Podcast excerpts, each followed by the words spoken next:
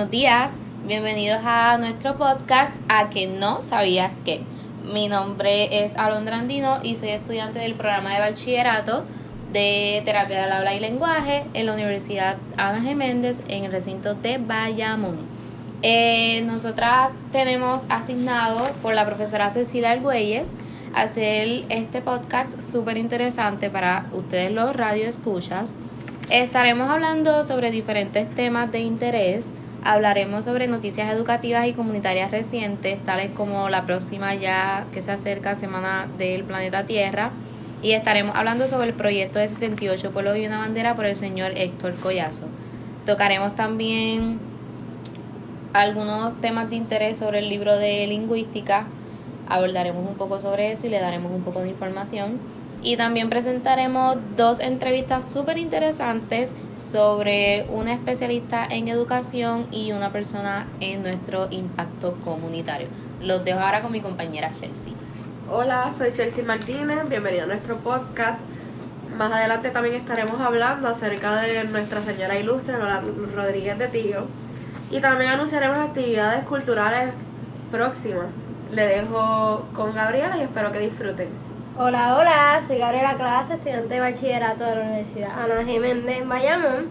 También estaremos hablando un poco sobre lo que es el tema muy controversial, sus leyes opiniones y varias entrevistas para saber más o menos qué es lo que piensa cada persona sobre este tema.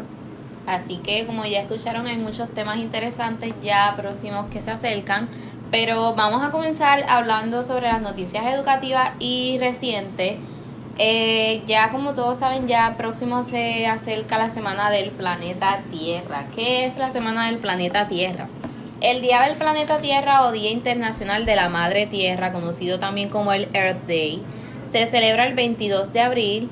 En el año del 1970 inició un movimiento ambientalista donde más de 20 millones de norteamericanos se manifestaron saliendo a la calle para luchar por un medio ambiente saludable para luchar por aquello de que el aire que respiramos sea saludable, nuestro ambiente esté bien cuidado, para luchar por nuestro derecho ambiental, por decirlo así.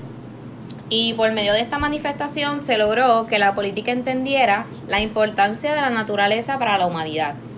Eh, se logró que la gente entendiera y recapacitara que debemos cuidarla, así que el senador Gaylord Nelson decidió instaurar en ese día para concientizar a, la a la población de los problemas comunes que afectan nuestro entorno a la contaminación. Y de paso se creó la Agencia de Protección al Medio Ambiente de Estados Unidos. Esta es la asociación que se encarga de conseguir aire limpio, agua potable y conservar especies en peligro de extinción. ¿Cómo celebrar el Día del Planeta Tierra? Es fácil. Lo celebramos utilizando lámparas de bajo consumo, dar charlas a los beneficios de, de las energías renovables, plantar un árbol, que eso lo podemos hacer todos en nuestros hogares, plantar árbol y no necesariamente árbol, podemos plantas, todas esas cosas nos brindan oxígeno. Enseñar a nuestros niños a cuidar el medio ambiente, enseñar a las personas que cuando esta Semana Santa vayamos a celebrar y nos vayamos a las playas y todo por el estilo, nos llevemos nuestras bolsitas de basura y echemos la basura en las bolsas y echemos la, la basura dentro de las bolsas, no dejemos basura en las aguas como pasó esta semana en Playa Bulle en Cabo Rojo. Al parecer la gente después de festejar y festejar y festejar no supieron recoger sus basuras y se recogieron alrededor de 554 libras de basura este sábado 27 de abril en Playa Bulle en Cabo Rojo. Eh, entiendo que es algo que no debería de suceder, es algo que deberíamos de cuidar nuestras playas, nuestras hermosas playas de Puerto Rico. So, más consciente con esas cosas. El proyecto de 78 pueblos y una bandera por el señor Héctor Collazo. Héctor Collazo era un motociclista, paracaidista, músico y enfermero, estudió enfermería. Y al final de todas esas cosas encontró su vocación. Él es el creador del proyecto de 78 pueblos y una bandera. Héctor Empezó este proyecto porque buscaba sanar heridas tras la muerte de su hermano, quien se quitó la vida. Dentro de la depresión que estaba pasando, Héctor provocó en el recorrer la isla y dice que llegó a recorrer 5 y 10 lugares al día a través de esa depresión por la cual él estaba pasando. Por medio del arte, esto logró sanar las heridas y despejar la mente. Lo ayudó a que naciera en él un amor muy grande por Puerto Rico. Pero no fue hasta que sintió que tenía que transmitir ese amor que sentía por su isla a otras personas. Primero creó una página que mostraba las bellezas de nuestra isla a través de su road trip y las cosas que hacía. Y luego de eso, él pintó la primera bandera que fue cerca de su casa y como vio que todo el mundo iba y se tomaba fotos, eso provocó en él un afecto. Así que decidió pintar una bandera en todos los pueblos, promoviendo el valor de nuestra cultura, nuestra gente y todo lo que nos distingue como puertorriqueños. Añadiendo, ¿verdad? Que luego del huracán María hubo, ¿verdad? Varias, varias obras de arte de Héctor que fueron afectadas. Y ahora, ¿verdad? Se encuentran restaurando las banderas de los pueblos de Sidra, Fajardo, Loíza y Calley. Y hace poco estábamos leyendo, ¿verdad? Que la próxima bandera, que sería la número 59, va, va a ser pintada, ¿verdad? El domingo 5 de mayo, de 11 de la mañana a 6 de la tarde, en el pueblo de Camuy, frente a la plaza pública. Así que ya saben que pueden pasar por allí por Camuy porque esto es un acto que se realiza abierto al público, es un acto comunitario y todo el que va puede ir a observar, como también hay gente que va incluso a ayudar a pintarlo. Hay artistas también que van a estar Exacto, con él. hay artistas que van con él, creo que en esta última, exacto, poco. en esta última estuvo, estuvo Julián Gil con él, así que los invitamos a que sean parte de este proyecto, a que sean parte de nuestra cultura, porque es parte de nuestra cultura puertorriqueña, ¿verdad? Exacto, A- y a apoyar lo local. Admirar el arte de aquí de Puerto Rico. Así que ahí se los dejamos, ya saben que en Camuy, ¿cuándo Chelsea? El domingo 5 de mayo, de 11 de la mañana a 6 de la tarde. Allí estamos, allí van a estar, así que espero que vayan a apoyar lo nuestro.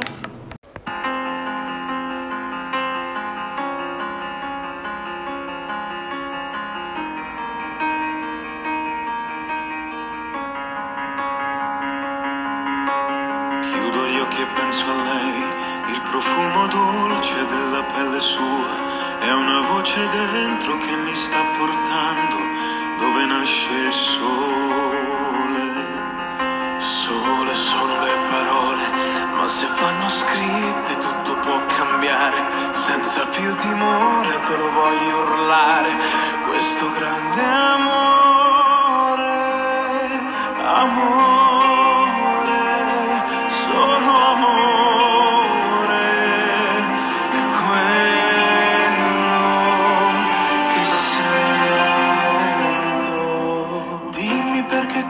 penso, penso solo a te.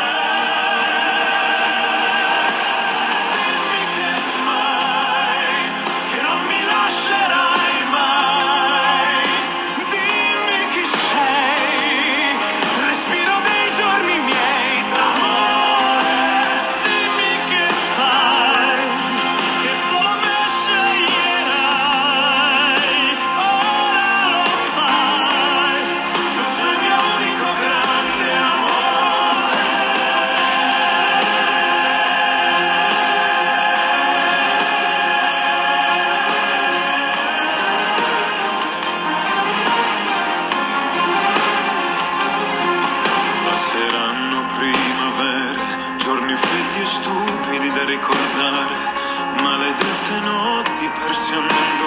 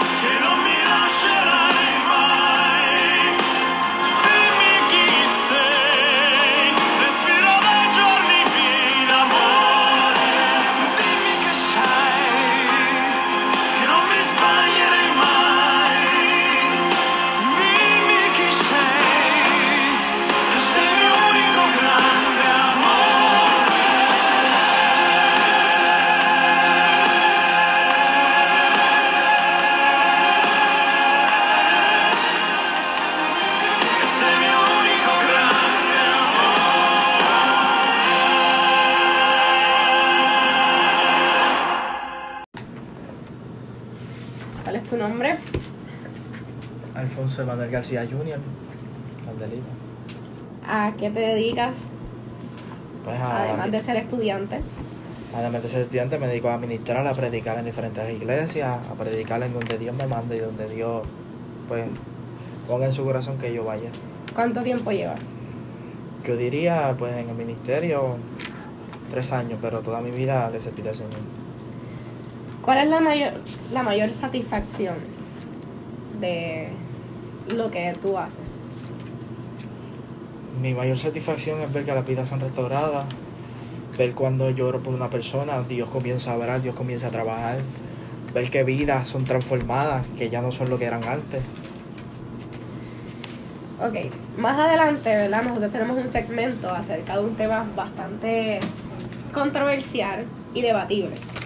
Tú como ministro o ¿verdad? como evangelista o como líder comunitario que lleva ¿verdad? ayuda a otros lugares, ¿qué tú piensas acerca del aborto? Wow.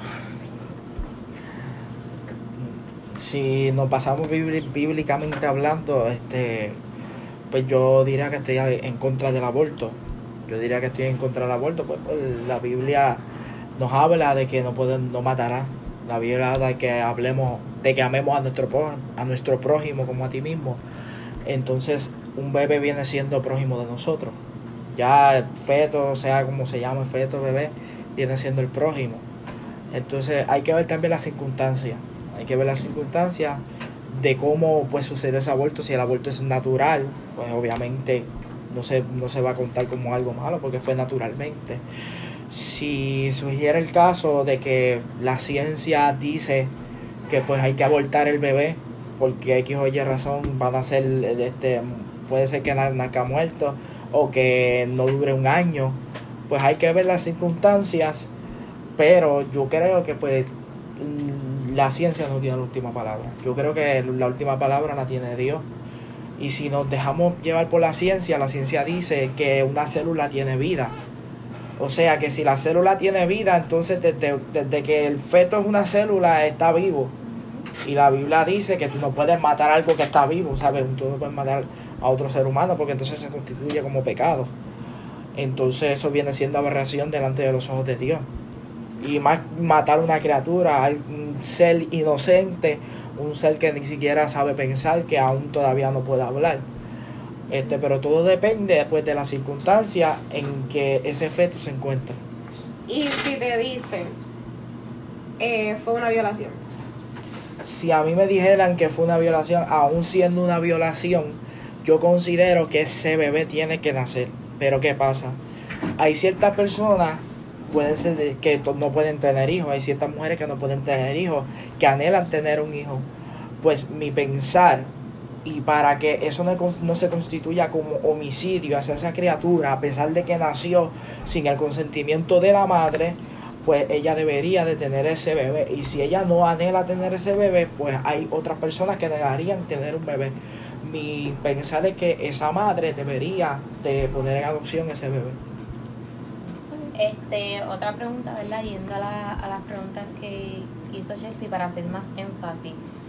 Como evangelista, ¿verdad? Que, como bien dijiste, este, oras por las personas y, y puede haber sanidad, liberación, entre muchísimas otras cosas. ¿Tienes alguna experiencia o algún suceso que haya sucedido que te marcó, que tú digas, que, que Dios haya obrado y Dios se haya manifestado en una manera que tú dices, "Es- esta me marcó, esta fue grandísima.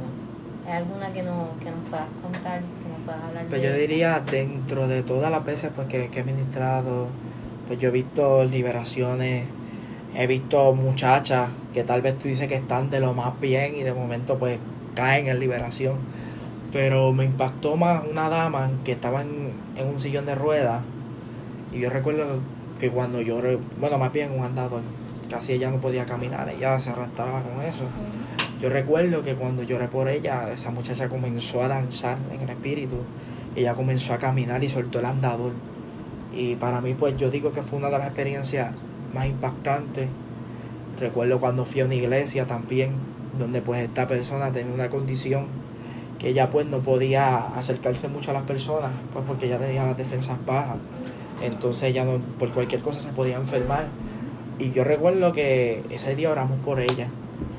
Y literalmente ella misma sintió un alto dentro, dentro de sí, ella sintió cómo se renovaba, cómo ella, ella misma, de hecho ese día, ella no podía asistir a la iglesia, pues los médicos le habían dicho que tenía que andar con una mascarilla, etcétera, etcétera.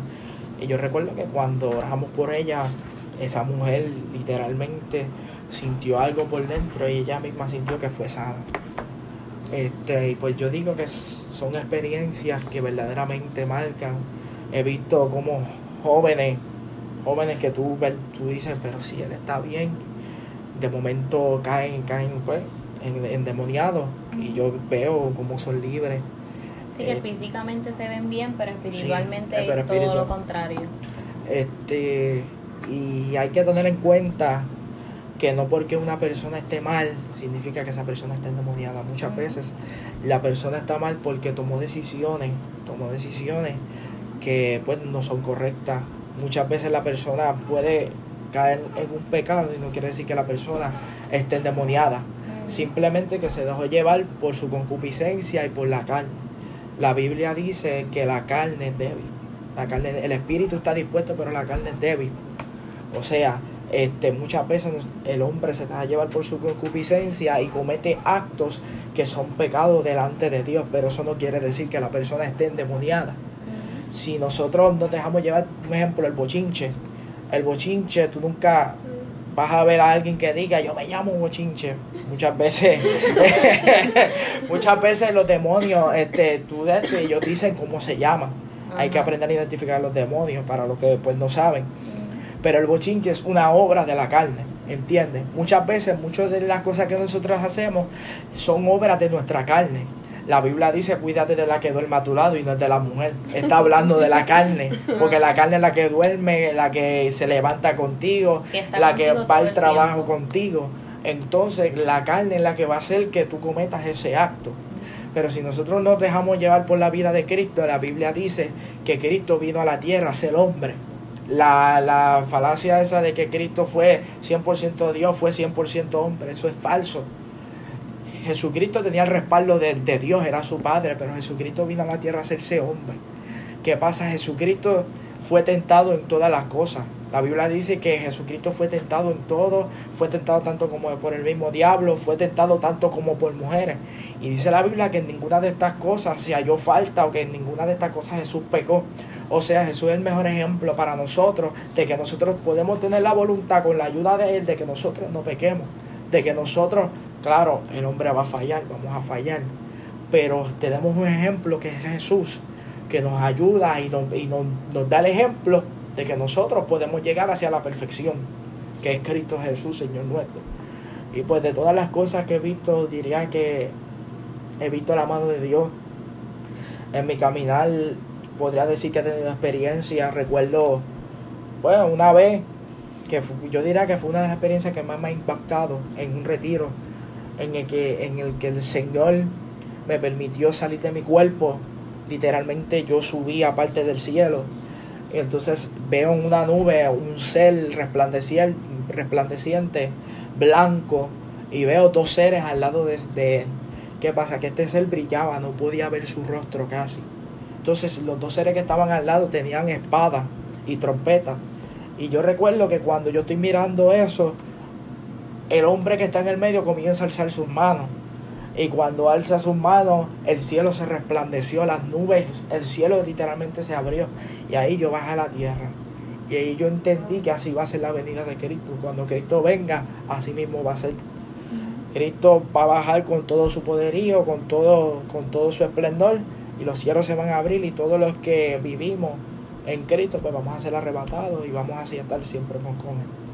Pues muchas gracias, eh, Alfonso, ¿verdad? Alfonso. Alfonso. ¿Algo más, Chelsea, que quiera agregar, preguntar? ¿Y tú, Gaby? Muchas gracias. Pues muchas gracias, este, Alfonso, por traernos tu experiencia tanto como ministro, ¿verdad? Como este, tu opinión como persona, eh, acá per se, y tu opinión como, como ministro en lo que es el ámbito de nuestro próximo tema ya, ya casi a, a Contarnos tus tocar. experiencias, que siempre son buenas. Exacto. Saber. Así que muchas gracias y gracias.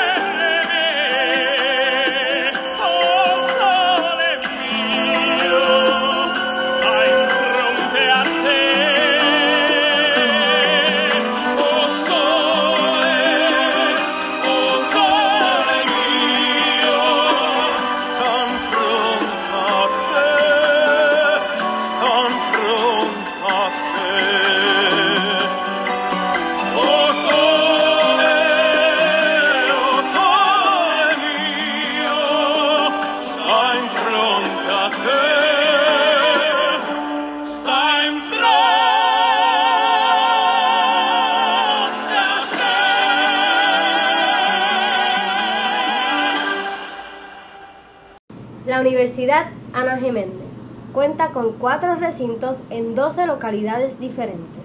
Entre ellas están Gurabo, Cupé, Bayamón y Carolina. La misma cuenta con concentraciones como terapia de hábil lenguaje, enfermería, justicia criminal, farmacéutica, psicología y sonografía. También con grados asociados, cursos técnicos, bachilleratos y maestrías. Ofrece ayudas económicas como la beca TISH y préstamos estudiantiles. Cuenta con diferentes asociaciones y actividades extracurriculares. Ven y únete a nosotros. Este semestre tomamos la clase de lingüística con la profesora y actriz Cecilia Argüelles. Y en esta sección hablaremos de la coherencia y la cohesión, que al momento de expresarnos, ya sea escrito o hablado, cuando hablamos de coherencia nos referimos a la conexión correcta de las ideas, el mensaje que el emisor desea llevar, y la cohesión es la utilización correcta de las partes de la oración, sea verbo, adjetivo, etc. Bien claro es como la cohesión es la sintaxis adecuada. Eh, un ejemplo de esto es como cuando hablamos de la coherencia, es cuando decimos, Un ejemplo, negro pantalón de Miguel. En vez de decir el pantalón de Miguel es negro. No hay un orden. No, hay- exacto, no hay orden, no hay coherencia en lo que la persona te está diciendo. Tú no entiendes lo que la persona, el mensaje que la persona Ah, no. quiere transmitir porque no tiene coherencia en lo que está hablando. Pero no solo eso, sino que habla de un tema y, o varios temas en una misma oración y no, no tiene, no va de la mano con lo que se dice. Una cosa no va con la no otra tiene que ver con la otra. y ahí como que el emisor se pierde y la cosa Y como hasta que... el mensaje también porque no se va a entender bien lo Exacto, que tú quieres decir. no, no está lo que se conoce como la coherencia. Y cuando hablamos de cohesión, eh, como bien mencionó Chelsea, es cuando hablamos de el uso no correcto de los verbos o de los adjetivos. Como un ejemplo, es decir, la perro es negro. Es el perro es negro. Pues ahí es, eso es un ejemplo básico, más o menos de lo que quiere decir que es la cohesión. Los graduandos de la Escuela de Ciencias de la Salud con concentración en terapia del habla y lenguaje de la Universidad Ana G. Méndez les invitan este 13 de junio del 2019 a las 9 de la mañana en el Centro de Convenciones de Puerto Rico a celebrar junto a nosotros este gran logro y nuevo comienzo para nuestras vidas, una de muchas metas alcanzadas. Ven y celebra con nosotros. Pues vamos a hablar sobre una figura puertorriqueña histórica. Escogimos a Lola Rodríguez de Tío. Fue una gran poeta puertorriqueña cuya vida cruzó el puente de los siglos XIX y XX. Nació en la ciudad de San Germán en 1843. Aclamada como pionera del movimiento feminista en Puerto Rico, ya que se consideraba a sí misma una mujer liberada, pero no una feminista activa. Lola se casó con Bonocio Tío, un destacado escritor y político que estudió en España. Él fomentó su amor por la poesía y la ayudó a desarrollar su estilo literario. Ella era, ante todo, una poeta. Su lírica fue muy elogiada por críticos españoles, tanto como en Francia y en otros lugares. Su lírica fue patriótica y le ganó la aceptación popular y fue adaptada en el himno nacional de Puerto Rico, la borinqueña. La, la energética persuasión de Lola también fue decisiva cuando se adoptó la bandera de Puerto Rico. Ella favorecía la independencia de España para Cuba y Puerto Rico y estaba en contacto con Eugenio María de Hostos y otros destacados intelectuales quienes se unieron a la Alianza para el Movimiento Separatista. Lola Rodríguez de Tío nació el 14 de septiembre del, 1900 del 1843 en San Germán, Puerto Rico, y falleció el 10 de noviembre. Eh, Lola y su familia, tanto individual como juntos, tuvieron varios distintos diferentes por varias cosas como las que mencionó mi compañera Gabriela. Lola nació en Puerto Rico, de Puerto Rico su familia fue desterrada, luego regresaron a Puerto Rico, de Puerto Rico nuevamente fueron desterrados, los enviaron a Cuba, de Cuba fueron a Nueva York y después de que estaban en Nueva York, regresaron nuevamente a Cuba, donde allí fue que Lola falleció en La Habana. Así que vemos que Lola tuvo una, larga vida, Exacto. un transcurso, aparte de que fue Y trayectoria. Y trayectoria, aparte No de que fue la, la persona que, que escribió nuestra borinqueña, pero aún así tuvo una vida un poco difícil dentro de todo eso. Y tuvo un papel muy importante en lo que fue la bandera Exacto. también. Ahora vamos a estar hablando acerca de un tema bastante controversial y es el tema del aborto. El aborto es un procedimiento para interrumpir un embarazo no deseado. Hay tres tipos de aborto. Está el aborto natural, que es el que ocurre de manera espontánea e inesperadamente, ya sea por alguna complicación de salud o algún mal rato, entre otras cosas. Está el aborto mediante medicamento, que es cuando tomas medicamentos que obtienes de un médico o enfermero certificado para interrumpir un embarazo en etapa temprana. También se escucha por ahí que si tomas una panadol con una malta caliente también provoca lo que es el aborto. Y por último está el aborto clínico, que es cuando ya vas directamente a una clínica para comenzar el procedimiento profesionalmente. Ya que en una clínica están completamente adiestrados para llevarlo a cabo con éxito. En muchos países el aborto es legal, ya que dicen que es cuestión de decisión propia. En otros lugares dicen que es como matar a alguien, que es un asesinato. Y hay un gran porcentaje que dice que es cuestión de responsabilidad y que una criatura inocente no debe pagar tus errores. Otros dicen que si es su vida y pueden hacer lo que les dé la gana. Y hay muchos, ¿verdad?, que defienden sus creencias, su fe y sus valores. Quienes dicen que solo Dios debe quitar la vida y si te dio una bendición de ser madre, pues que no la desperdicie. En realidad es un tema totalmente debatible. Así mismo es. Pues vamos a hablar un poco sobre las leyes. Muchos pensarían que aquí en Puerto Rico no hay leyes sobre el aborto, pero sí hay una. Se llama la ley número 184 y se firmó el 8 de diciembre del 2016. Tiene un, un nombre bastante largo, se llama la Ley para el Establecimiento y la Elaboración del Protocolo Uniforme a ser implementado en las instituciones hospitalarias y de salud para el manejo de la pérdida de un embarazo en etapa temprana y de una muerte fetal o neonatal a los fines de establecer la política pública y que los requisitos sean mínimos para poder hacerse el aborto. También está la exposición de motivos, como la pérdida de un embarazo o la experiencia de una muerte fetal, también se puede provocar en los padres diversas manifestaciones emocionales y psicológicas, tales como sentimientos de culpas, ansiedad y desorden de estrés postraumático.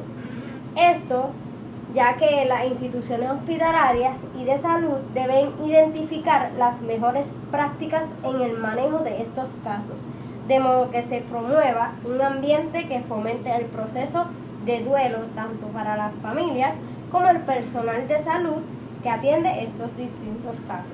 La pérdida de un embarazo en etapa temprana significa la pérdida durante las primeras 20 semanas de gestación, mientras la muerte fetal es aquella ocurrida después de las 20 semanas de gestación.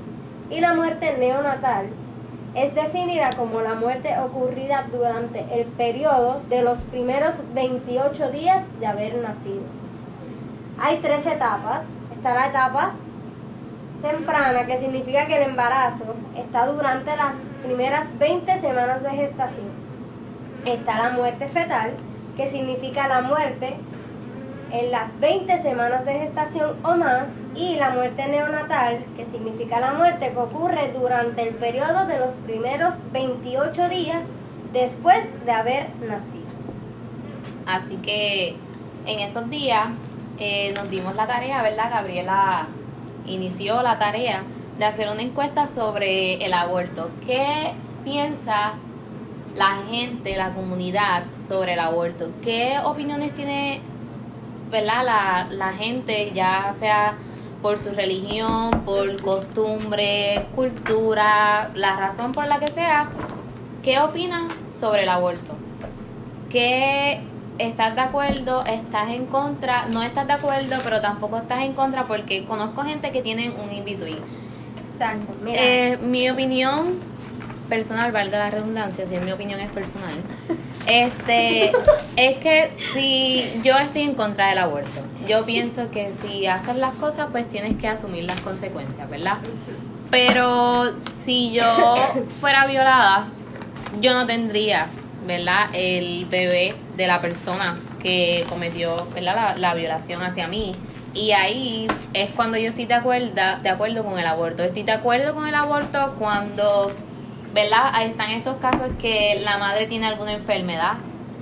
Eh, están los casos en los que el bebé tiene una probabilidad súper alta de nacer muerto o quién sabe con qué y están exacto. estas madres que no tienen simplemente no tienen lo, la facilidad económica verdad para hacerse cargo de ese bebé y si es un niño que viene con múltiples condiciones pues y la madre toma la decisión de no traerlo al mundo porque mira, no tengo cómo sostenerlo, no tengo cómo cuidarlo, no tengo cómo suplir las necesidades que el niño requiere, pues no lo quiero.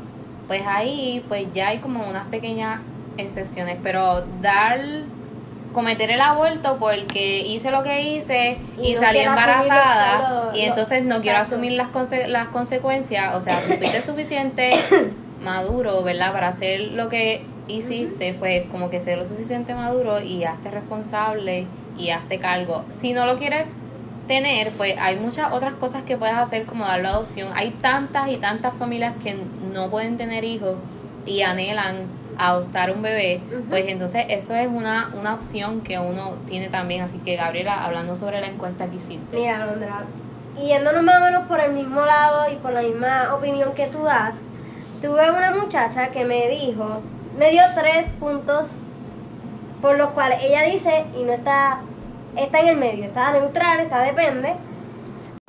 El primer punto que ella me dijo fue que porque si un bebé viene con múltiples condiciones, véase enfermedades crónicas, y lo traes al mundo, ya no sería calidad de vida, sino sería cantidad. Entiéndase que ella es enfermera, tal vez ella lo dice, estos tres puntos, o básicamente el primero, de- desde su punto de vista como enfermera. Otra, también puedes verlo del punto del padre. Otra cosa, en caso de una violación, un bebé jamás será deseado. Y el tercer punto, pero no menos importante, si yo evalúo como enfermera la vida de la madre y está en riesgo, o sea, riesgo de muerte, ya ahí nuestra prioridad como enfermeros sería salvar la vida de esa madre antes que la del feto.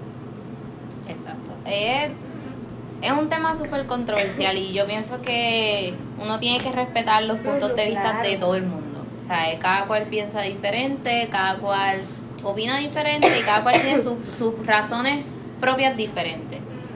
Yo estaba leyendo así en internet cuando estábamos comenzando a realizar el trabajo y encontré una entrevista de esta chica colombiana que fue violada por su padre y ella decidió, ¿verdad? Tomó la, la decisión de tomar, tener el bebé, tuvo una niña. Y a ella le preguntaban que por qué ella decidió rechazar el aborto cuando fue violada por su propio padre. La respuesta de ella, y voy a citar, es un poco larga, pero voy a tratar de acortarla. La pregunta que le hicieron fue, entiendo que usted sufrió una, una violación y de aquello quedó embarazada. ¿Cuál fue el primer impacto al enterarse del embarazo y cómo llegó a aceptar la nueva vida que llevaba consigo? Cito, su nombre era Verónica Cardona. Dice, bueno, el primer impacto fue sentirme totalmente destrozada. Fue un impacto muy grande al darme cuenta de que estaba embarazada. En ese preciso momento sentí que mi vida se había frustrado, más aún porque sabía que el bebé que venía en camino era el producto de una violación por parte de mi propio papá. Caí en depresión unos días. No quería matar a un ser inocente, pero tenía miedo. Quizás el mismo miedo que sienten muchas mujeres al enterarse de que están embarazadas. Miedo a que no fuera capaz de salir adelante, miedo a los prejuicios, miedo a que me vieran con lástima, miedo a afrontar la realidad, miedo a quedarme sola. Naturalmente casi toda mi familia, doctores, jueces, en fin, todos querían que abortara. Y más aún aquí en Colombia. Que se, que se, que se acababa de hacer legar el aborto en tres casos, por violación, por malformación o por riesgo de vida de la madre. Ya estamos viendo aquí que la chica estaba totalmente bombardeada por todos lados para que ella realizara el aborto y más aún con todos los derechos del mundo porque se acababa de aceptar la ley en Colombia. Sigo citando. Por otra parte, recordaba un día en el cual mi mamá llorando me pedía perdón, pues ella había intentado abortarme. No quería que yo viviera y pensé que yo no tenía el derecho de arrancarle la vida a nadie, y menos a una personita indefensa que no podía defenderse, una personita que no me había hecho nada a mí. Y así, aunque en mi familia me dejaron de hablar por unos días, solo mi mamá me apoyaba en mi decisión, pues me había dicho que fuera cual fuera mi decisión, era mía y me iba a apoyar. Y así comenzó a crecer en mí el más grande milagro de amor. Fue una experiencia, aunque dura, hermosa. Cuando veía las ecografías podía darme cuenta del milagro de la vida. Sentí sus pequeños pero inofensivos golpecitos en mi estómago y luego ver su ternura al nacer. aquí podemos ver que la chica, a pesar de que fue violada por su, por, por su propio padre, ella es una chica cristiana, también tengo que dar ese fun fact. Eh, ella es una chica cristiana, so que durante todo esto ella siempre puso a Dios por delante y puso a Dios siempre por el centro y siempre, ¿verdad? Siempre que le hacían la entrevista y le hacían una pregunta, ella siempre citaba que Dios fue quien la ayudó, que Dios fue quien le dio la fuerza y que solamente Dios era el que tenía el derecho de dar y quitar la vida. So que esa fue, ¿verdad? Una de las razones por la cual ella decidió seguir adelante con el aborto. Tuvo una hermosa niña que si no me equivoco actualmente tiene tres años. Tres años tiene. Este, así que aquí vemos, la entrevista es súper extensa. So que los que estén interesados en el live, si quieren puedo darle el link a Chelsea para que lo ponga y lo pueden, lo pueden leer la entrevista.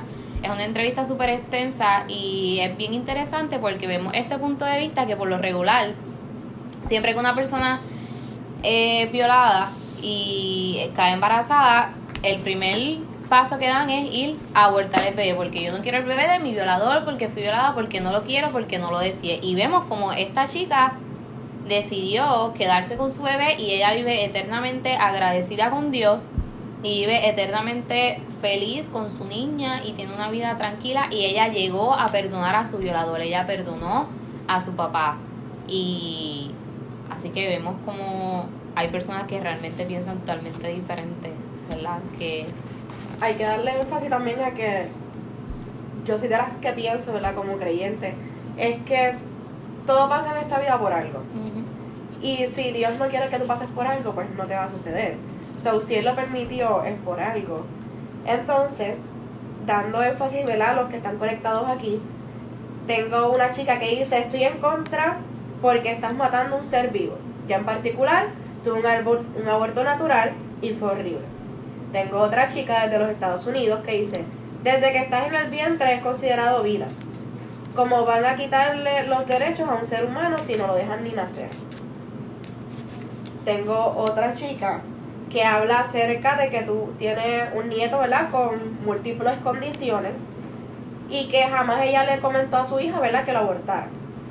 Tengo otra chica de los Estados Unidos que dice, no puede haber abortos bajo ningún concepto, no hay excusa. Pero eso de abortar por salir del problema, no. Es una ironía, una ironía, perdón. Que los que estén de acuerdo con el aborto ya nacieron. Exacto. Eh, estorbo somos nosotros mismos y es que estamos en este mundo. Comentó otra chica. otra joven dice, a veces las mujeres que abortan suelen tener secuelas y sufren después. Exacto. Eso lo decía cometido. aquí. Eso es uno, una de las partes también que iba a aportar hace poco. Eh, también hay que ver también, hay muchas mujeres que después de que cometen el aborto, cuando vienes a ver, Lo eh, siguen haciendo. no, o si no, simplemente no pueden tener más hijos. Abortaste porque no querías tener ese bebé que, que surgió en ese momento.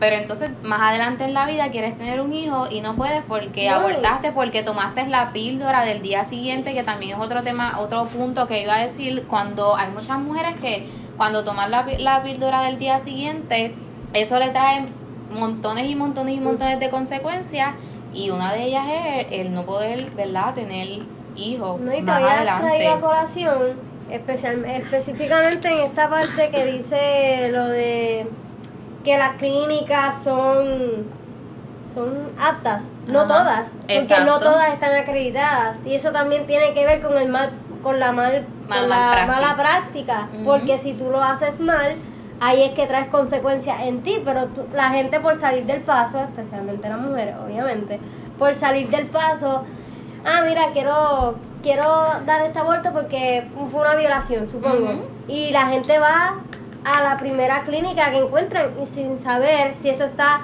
¿sabes? Si eso, esos instrumentos están esterilizados, si están, si la persona que te lo va a hacer es un doctor de verdad, porque no todos lo son. Que ahí también está el, el punto de que no todas saben hacer, no todos saben hacer un aborto, y esa es Tengo otra joven, ¿verdad? Que dice, yo no aborto aunque esté sola, aunque sea violado, tengo una condición. Un bebé llega siempre en el tiempo perfecto. tengo un pastor de Springfield, Massachusetts, que dice, el aborto no es una solución, no es una solución a ningún problema, sino el comienzo de una gran pesadilla para cualquier mujer. Sabes que yo hice una entrevista, una entrevista, una encuesta también hace poco.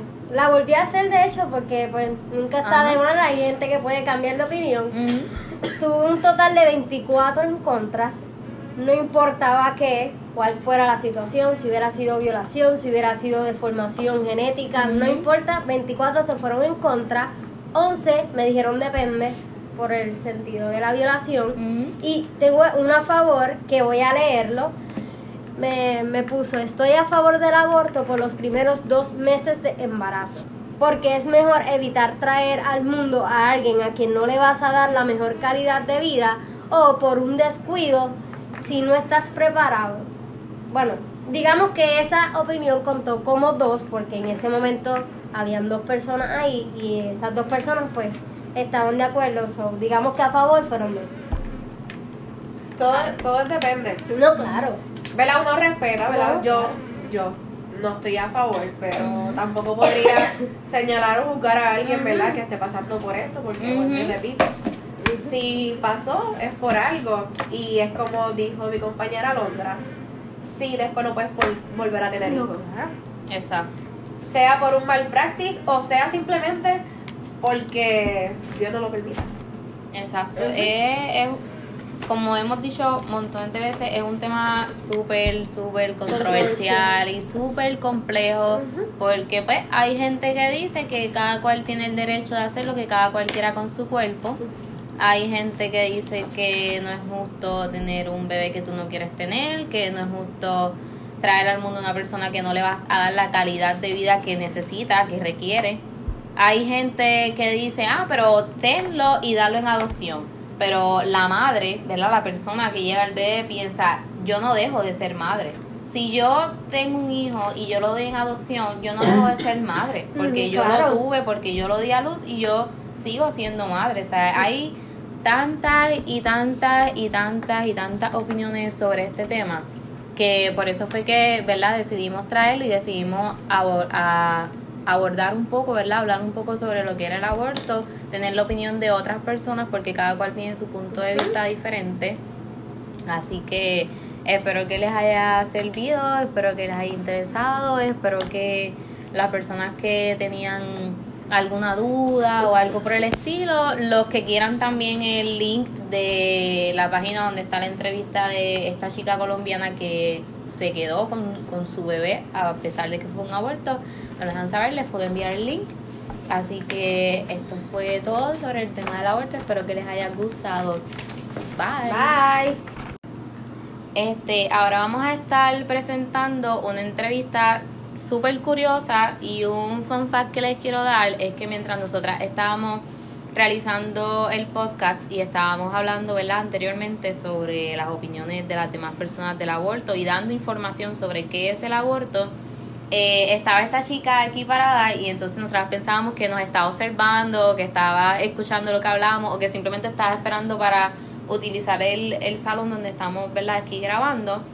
Luego de que terminamos de grabar, ella pidió que si podía entrar y cuando entró nos pregunta que si queríamos para nuestro trabajo, que si nos servía una entrevista. Y nosotras pues, ¿verdad? Gustosamente le dijimos que sí. Y pues aquí tenemos a Mónica, ¿verdad? Mónica, ¿qué edad tú tienes? 38.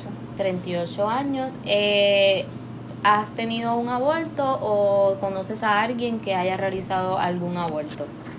Eh, las dos cosas, pero quiero hablar de lo mío. ¿Quieres hablar de tu experiencia? ¿Este sería tu primer aborto o sería, al- o sea, has hecho algún otro aborto anteriormente? eh, uno, Uno, ok. Pues cuéntanos, Mónica, ¿qué, ¿verdad? ¿Cuál es tu historia? bueno, yo conocí a esta persona en, en el trabajo que yo estaba, que, en el- que era en el aeropuerto, y él era, él era taxista. Entonces, pues era una relación, no era seria. Y él, pues, nada, este, obviamente no nos protegíamos, era un desastre, eh, no era una, una verdadera relación. Entonces, un, eh, un día, pues, obviamente pues no me protegí y pues estaba, me di cuenta que estaba embarazada. Él no estaba preparado para eso. Yo no creo en el aborto porque yo le tengo asco al aborto y desde chiquita, porque cuando pequeña, a mí me enseñaron como en cuarto grado un video, cómo picaban a los bebés, cómo los succionaban, cómo los envenenaban, todas esas cosas. Pues resulta que él como que me echó en cara, él como que no quería tenerlo, más como que me estaba echando en cara un montón de cosas. Mi papá, mi propio padre, quiso que yo abortara, lo cual me, me mató porque tras de eso yo tuve que pagar el aborto con mis chavos, no creyendo en el aborto. Y todo fue porque él dijo que, que ay, que si eh, tu hijo se va, porque yo tengo un hijo de 20 años, tu hijo se va a poner celoso, que si además, que si no podemos, nosotros no vamos a mantener a otro, que si qué sé yo. Y entonces encima de que tuve que pagar por algo que no creo, y él me llevó al sitio, yo vi allí cómo, cómo las tipas lo hacían por, por chaval cinco veces, seis veces. Y yo como que, ¿dónde caramba me han metido a mí? O sea, cogieron y pues succionaron a mi bebé que ahora mismo pues tendría como tres años. Y sabes, ¿verdad? Si, si entiendes que, ¿verdad? Que lo puedes decir que es relevante.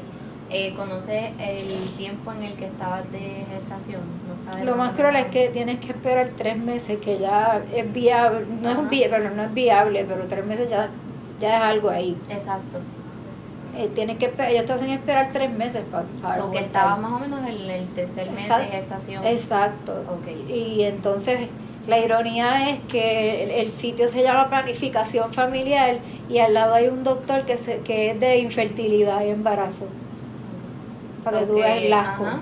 El asco. Y entonces, ¿verdad? Si, si entiendes que puedes decirlo, luego de que se realizó el acto, luego de que te realizaron, ¿verdad? El, el aborto, eh, ¿cómo, ¿cómo fue tu experiencia, ¿verdad? Porque leyendo y buscando información antes de comenzar el trabajo, hay mujeres que luego de que realizan el aborto, ¿verdad? Tienen depresiones y tienen muchísimas consecuencias próximas, ¿verdad? ¿Tuviste alguna consecuencia tanto emocional como en el estado físico, como en ti misma, en tu salud? Físico no. Eh, depresión y eso sí, porque yo tengo problemas este, emocionales y eso. Ok. Pero fue mucho más fuerte porque yo no creía en el aborto. Exacto, al tener que más lidiar. tuve que hacerlo, más yo usé mi, mi, mi dinero para eso. O sea, que también me lo estoy financiando yo, algo que yo no creo, para que piquen a mi bebé o para que lo piquen y lo tiren al zafacón. Y el, se- yo me acuerdo ahora mismo que el señor una me dijo, o sea, el, el que, el que me hizo la succión me dijo, no, parece que no tenías nada viable. Y yo, Dios, espero que sea así, porque, o sea, como que parece que lo había votado antes, pero tenía dudas. Y entonces, pues, yo, yo creo que yo borré cinta de, de, de lo que sentí después de adoptar. Yo sé que yo le hice una carta a mi bebé, este, le tenía nombre, y no me, yo creo que iba a ser Adrián o algo así. Este, eh, tuvo un tiempo que yo no me perdonaba, le hice la carta. Y, pero ya yo sé que hace tiempo Dios me perdonó de eso. Él lo sabe porque Él sabe todas las veces que yo le pedí perdón y Él sabe que mis intenciones nunca fueron abortar. Y nosotros, ¿verdad? Sabemos que, Que no para lo los, hice por diversión. los creyentes, ¿verdad? Sabemos que, que Dios perdona y Dios conoce los corazones de cada uno de nosotros y, ¿verdad? Dios sabe el por qué, como mencionó Chelsea anteriormente, por qué pasan las cosas, ¿verdad? A veces nosotros al momento no entendemos y, y nos molestamos y tenemos como que este coraje por dentro y no entendemos, o sea, ¿por qué si yo no quiero que pase? ¿Por qué si yo no quiero hacerlo, tengo que hacerlo cuando Y no tomamos creo? que tal vez Y- luego nos Y tomamos decisiones que pensamos que o nos arrepentimos o en el momento pensamos no es lo correcto, no es lo que quiero, pero ahí está Dios diciendo, ¿sabes? Tranquila, que si está pasando es por algo. Tranquila, que yo tengo, ¿verdad? Todo bajo control y, ¿verdad? Sabemos Ajá. que nada pasa si no es porque Dios lo permite. Como la muchacha que le Exacto, diste. como la chica que les Su presenté papá que la les leí. violó y ella Exacto. tuvo el nene El como bebé. quiera. Ella su decidió tomar el, el, el tener, ¿verdad? El, Ujú. el bebé. Entonces, última pregunta que te quiero hacer, este, Mónica. Eh, no sé si recuerdas más o menos cómo fue el proceso cuando fuiste, ¿verdad? Cuando te iban a llevar el aborto, ¿no recuerdas cómo es la Ellos situación? primero, primero te hacen otra prueba de embarazo. Después si se determina que estás embarazada, pues te sientan en fila con otras muchachas y allí te, te quitas, te, te desvistes y qué sé yo, esperas allí y él te llama y te, te succiona con un tubo que va succionando todo y después lo, lo te- dispone de eso. Y luego de ahí te dejan como en un momento Después, de tengo, reposo, después uno tiene que hacer, que se me había olvidado, después uno tiene que hacer como, como una cuarentena. Sí, uno tiene que hacer cuarentena. Y después del proceso supongo que te dejan como en un, modo- un tiempo de reposo y o es como ambulatorio creo que es que se llama, que es como que te realizan el aborto. Mira, eso, es eso es un come y vete. So Son así, eso así es- de asqueroso es. Eso es rápido. Sí, eso es rápido. Te lo sacamos y ya. Este- Danos los chavos, te lo sacamos y ya. Pues Mónica, muchas gracias. No sé si Gabriela quieras añadir algo, ¿no? Pues muchas gracias, Mónica, por verdad haberte interesado en nuestro no todo el trabajo. mundo lo hace. Exacto, y atreverte a contarnos tu experiencia, porque como bien dijo Gabriela, no todo el mundo está verdad preparado para este exponer su experiencia con el aborto. Así que muchas gracias y ¿verdad? Sígase adelante, que Claro. como te dije, las cosas pasan, ¿verdad? Por algo y Dios sabe todas las cosas. Así que tranquila y tú sigues adelante. Nos estabas contando que ya estás a punto, ¿verdad? De terminar tus estudios. Así que sigue hacia adelante. Gracias, Mónica. Gracias. Ahora vamos a la sección de actividades culturales próxima, comenzando con las patronales de Arecibo. Luego de casi 10 años sin celebrarse las fiestas patronales, este fin de semana serán en honor a San Felipe Apóstol. Comenzarán el jueves 2 al 5 de mayo en la Plaza Pública de Arecibo. Comenzarán las fiestas con una noche de la juventud, contando con banda La Migra, Rumba Caliente y Pucho. El viernes, Tito Rojas y su orquesta. El tercer día, Charlie Aponte y Elvis Crespo. Y por último, con un gran cierre, Joseph Fonseca y un show para niños. No te lo pierdas, date una escapadita para esta gran celebración. Adicional a eso, tenemos próximamente el Festival de la Caña de Azúcar en Atillo, Puerto Rico. Este festival es un encuentro con la historia de los años 40 y 50, como ha llovido. En Puerto Rico, este festival se celebra el tercer fin de semana de mayo al amanecer. Se da comienzo con el primer corte de caña en vivo, como en los tiempos de los años 40 y 50, con machetes y bueyes en la finca de Carlos Ruiz. Este festival comenzó con el junte de jaladores de caña, quienes en sus reuniones recordaban anécdotas y relatos del pasado cañanero. Entonces decidieron crear un festival en honor a aquellos choferes que, que acarreaban la caña hacia las procesadoras del producto. Durante la celebración de la actividad, luego del primer, del primer corte hay actividades para niños, venta de todo tipo de cosas que contenga azúcar, entre muchas otras actividades más. Saquen chavo. Y hecha, pues mira, también está el Festival del Jíbaro. Se para los días 8 al 10 de junio para que visites a Comerío en su número 38 edición del Festival Jíbaro Comerieño. En esta fiesta encontrarás de todo tipo de actividades para el disfrute familiar, habrá feria de artesanía, mercados, concursos de platos típicos, uff, qué rico, Trova- trovadores, gastronomía, feria de servicios, desfile de estampas, música en vivo y mucho más. El evento se llevará a cabo en la Plaza de la Trova en Comerío. Nos esperamos. Así que, gente, esto fue todo de nuestro podcast, de nuestra clase de lingüística. A que no sabías ¿Qué? A que no sabías que te hemos presentado un montón de temas súper interesantes. Eh, espero que les haya gustado. A nosotras disfrutamos un montón realizando este podcast. Hubieron cosas totalmente inesperadas como la entrevista aquí de la chica de aborto, que fue algo que estaba totalmente fuera de nuestro guion. Y Alfonso también, Y que no Alfonso estaba también, que no estaba este, planeado. Así que, ujú, Muchas gracias. gracias, nos vemos.